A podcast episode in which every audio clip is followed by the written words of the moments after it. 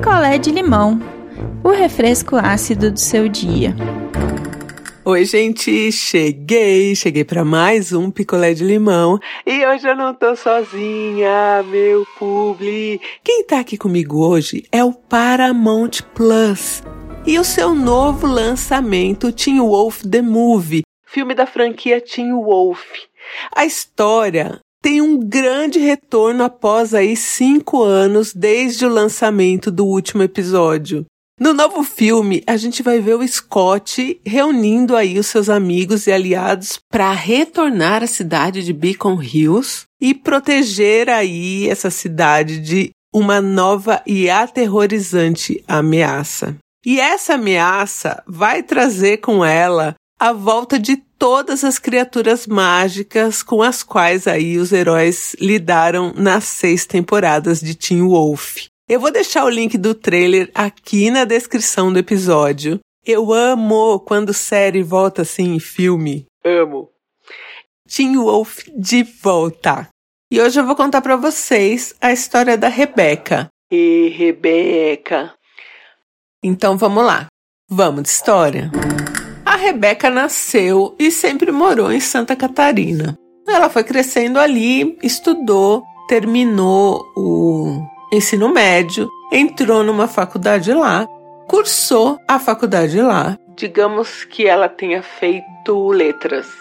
Fez a faculdade de letras lá em Santa Catarina e o sonho dela sempre foi vir para São Paulo para trabalhar em São Paulo. Só que ela não conhecia ninguém aqui, não tinha essa oportunidade, nananã, e o tempo foi passando. Até que nossa amiga Rebeca conheceu um carinha lá em Santa Catarina. E esse carinha estava de férias. Ele foi passar férias em Santa Catarina, conheceu a Rebeca e eles começaram a ficar ali meio que nesse climão de férias, né? Rebeca recém-formada, ainda não trabalhando. E eles faziam vários passeios ali pela cidade, ficavam juntos, então um clima muito bom, um relacionamento assim começando gostosinho. E aí quando esse cara tava pra ir embora, né, voltar para São Paulo, ele falou para Rebeca assim: Meu, seu sonho não é morar em São Paulo, trabalhar em São Paulo? Vem morar comigo. Você passa um tempo morando comigo até você se ajeitar. E aí você fica em São Paulo. Gente, você acabou de conhecer o cara. Você acabou de conhecer o cara. Tá num clima gostoso? Tá, porque é férias né? Rebeca, sem ter grana, sem nada, só tipo, sei lá, com um pouco de dinheiro para passagem, conversou com a mãe. A mãe falou: Olha, não vai. vai dar errado isso aí. Mãe sempre sabe, gente. Rebeca falou: Nossa, mãe, você não torce por mim, você não, não me apoia. Não, não, não. Mas eu vou. E Rebeca fez ali uma mala de coisas essenciais para se começar em São Paulo. E veio. Veio junto com esse cara. Esse cara estava de carro, né? Então eles fizeram essa viagem de volta juntos de carro e foi assim muito legal. E aí chegaram aqui em São Paulo, o cara morando num apartamento super ajeitadinho assim, mega moderno, mas muito pequeno assim, né? Um quarto sala, somente pequeno. E ele já chegou meio que ditando as regras para Rebeca. O que eu não acho errado, gente. É o apartamento do cara, ele tem as regras do cara. Ela veio assim, sem grana, sem nada. Gente, como assim? Como que você vem com a cara e a coragem sem dinheiro para passar um mês, sabe? Ô Rebeca, ô Rebeca. Enfim, então o cara tinha as regras que Rebeca, inclusive, ia comer na aba do cara, né? Então pensa, se você chegar na casa de uma pessoa e, sei lá, a pessoa não tem fogão, não tem micro-ondas porque ela só come coisas cruas e você não tem dinheiro, você vai ter que comer coisas cruas. Concorda? Este não era o caso, né? Mas poderia ser. E entre as regras do cara. Que tudo bem, tinha coisas ok, tipo, né, manter o que você achou limpo, manter limpo, enfim, né? Isso não era uma questão para Rebeca. Tinha uma regra do papel higiênico. Eu nunca vou entender pessoas. Eu já conheci uma pessoa que também era nessa vibe. Pessoas que racionam papel higiênico. Elas têm um, uma coisa com papel higiênico que você não pode gastar o papel higiênico. E aí esse cara separou para Rebeca o papel higiênico em quatro quadradinhos por vez para ela usar. Gente, quatro quadradinhos não dá para nada. E olha que eu uso aquele folha tripla bom, hein? Eu, eu, eu sou adepta do papel higiênico bom sabe? Quem veio do papel higiênico rosa, não sei se da época de vocês, o Primavera Rosa. Eu sou da época do Primavera Rosa. Jamais voltarei para o Primavera Rosa. Ai, que saudade, era uma menininha de, de Maria Chiquinha, assim, uma loirinha no, no na embalagem do papel higiênico Primavera Rosa. Será que existe ainda? Depois vou pesquisar. A Rebeca falou que eram quatro quadradinhos de folha dupla, que era o que ela podia usar por vez no banheiro. Entendo isso, gente. E aí o cara não deixava o rolo no banheiro, ele deixava os montinhos de quadradinho. Gente! E aí a Rebeca, para não ser uma hóspede, né, mala, fazia tudo, limpava, enfim, né, para não dar trabalho pro cara, comia pouco, nananã. E atrás ali de um trabalho para poder viver a vida, né? E uma coisa que eu acho que o cara fez certo, ele falou para Rebeca, olha, eu vou te abrigar por dois meses. Esse é o prazo. Então, dois meses dando certo, você já vai estar trabalhando, já vai poder arrumar um cantinho para você em outro lugar. Dois meses dando errado, você volta para sua casa. Beleza? Eu achei ótimo esse combinado, porque assim, tem prazo. Tanto a Rebeca sabe que ela tem que se mexer e pode se organizar, e tanto o cara já deu ali o limite dele, né? Que são dois meses. Para Rebeca também estava tudo certo com o prazo, só que ali, gente, depois de mais ou menos umas três semanas, o cara já começou a mudar. Aí não era só o papel higiênico, o cara começou a racionar comida forte. Então, assim, as coisas foram acabando na geladeira e ele não repunha. Então, tinha dia que, poxa, não tinha nada. Nada, literalmente nada para comer. E aí, quando ela falava alguma coisa, né? Porque, poxa, né? Já que o cara também se propôs, gente, sabendo que ela não tinha grana, ele se propôs, concorda? Né? Então ele que chame e fale, olha, não, tá, não tô dando mais conta, vamos encurtar o prazo, do que fazer isso, deixar a menina com fome também, né? E aí, quando ela falava, ele ia, comprava pão, um leite, assim, coisa muito pouca. E aí a Rebeca acabou pedindo um, um pouco de dinheiro para a mãe e comprou ali um arroz, um feijão para poder fazer, porque o cara não comprou. Era nítido que o cara queria que ela saísse antes da casa. E aí aqui tá o ponto da Rebeca. Por que, que ela me escreveu? Porque assim, ela ficou nesse perrengue pelos dois meses. E não deu certo, não conseguiu um trabalho, porque realmente eu acho que dois meses também é um prazo muito curto. Você precisa ter sorte, né, de conseguir um trabalho, conseguir se ajeitar e morar aqui. E ela teve que voltar para casa da mãe, voltar para Santa Catarina.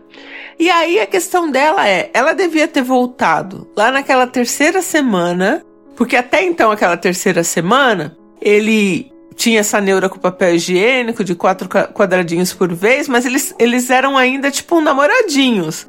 A partir da terceira semana, ele já pediu para Rebeca dormir no sofá.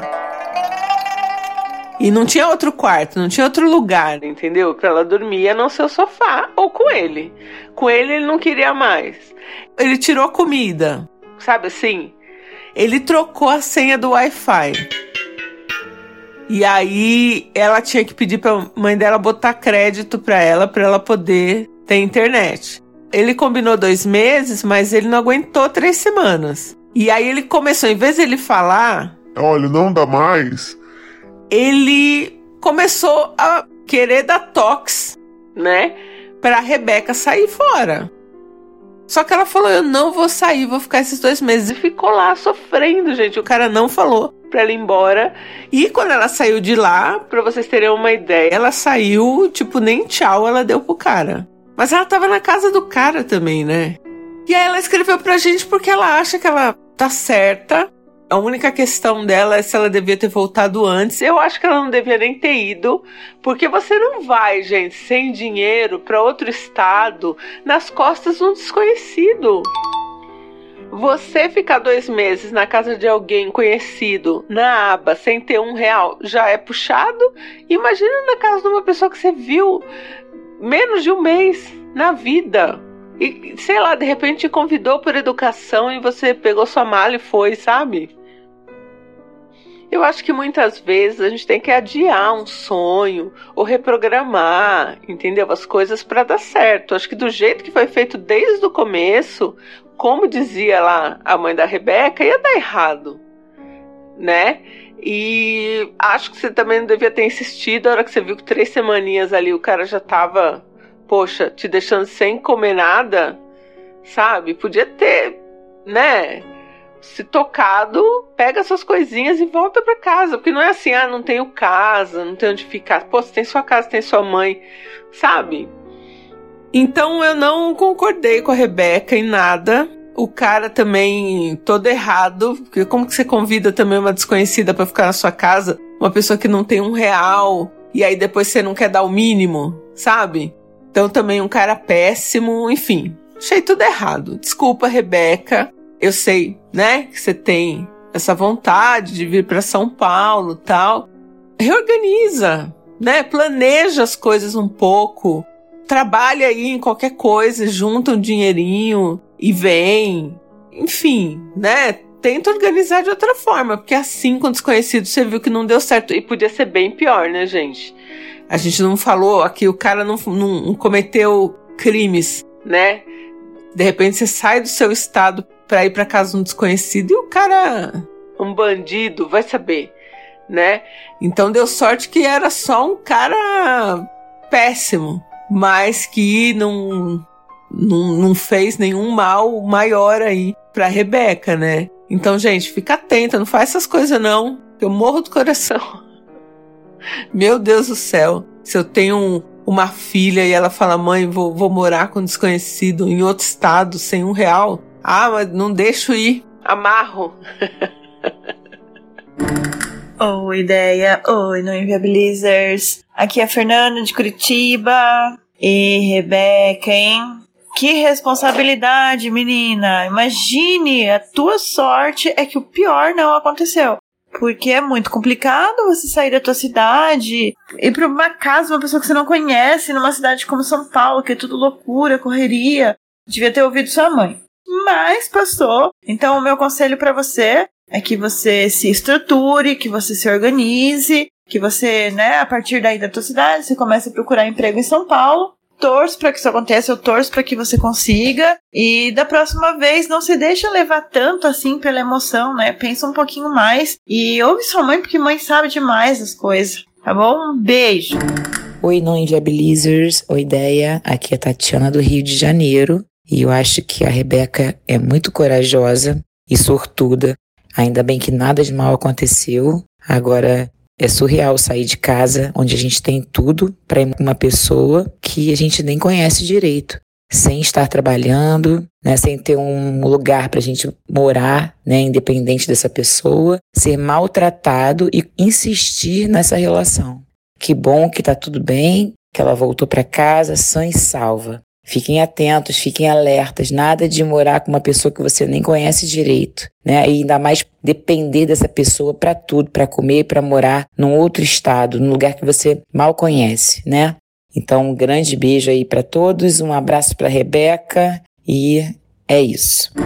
Assista Teen Wolf The Movie com exclusividade no Paramount Plus e assine agora que você vai ganhar sete dias grátis aí para testar paramountplus.com. Obrigada, Paramount, Plus pela parceria. Tô muito feliz aí. Espero que vocês voltem sempre. Um beijo, gente, e eu volto em breve. Quer a sua história contada aqui? Escreva para nãoenviabilize@gmail.com. Picolé de limão é mais um quadro do canal Não Enviabilize.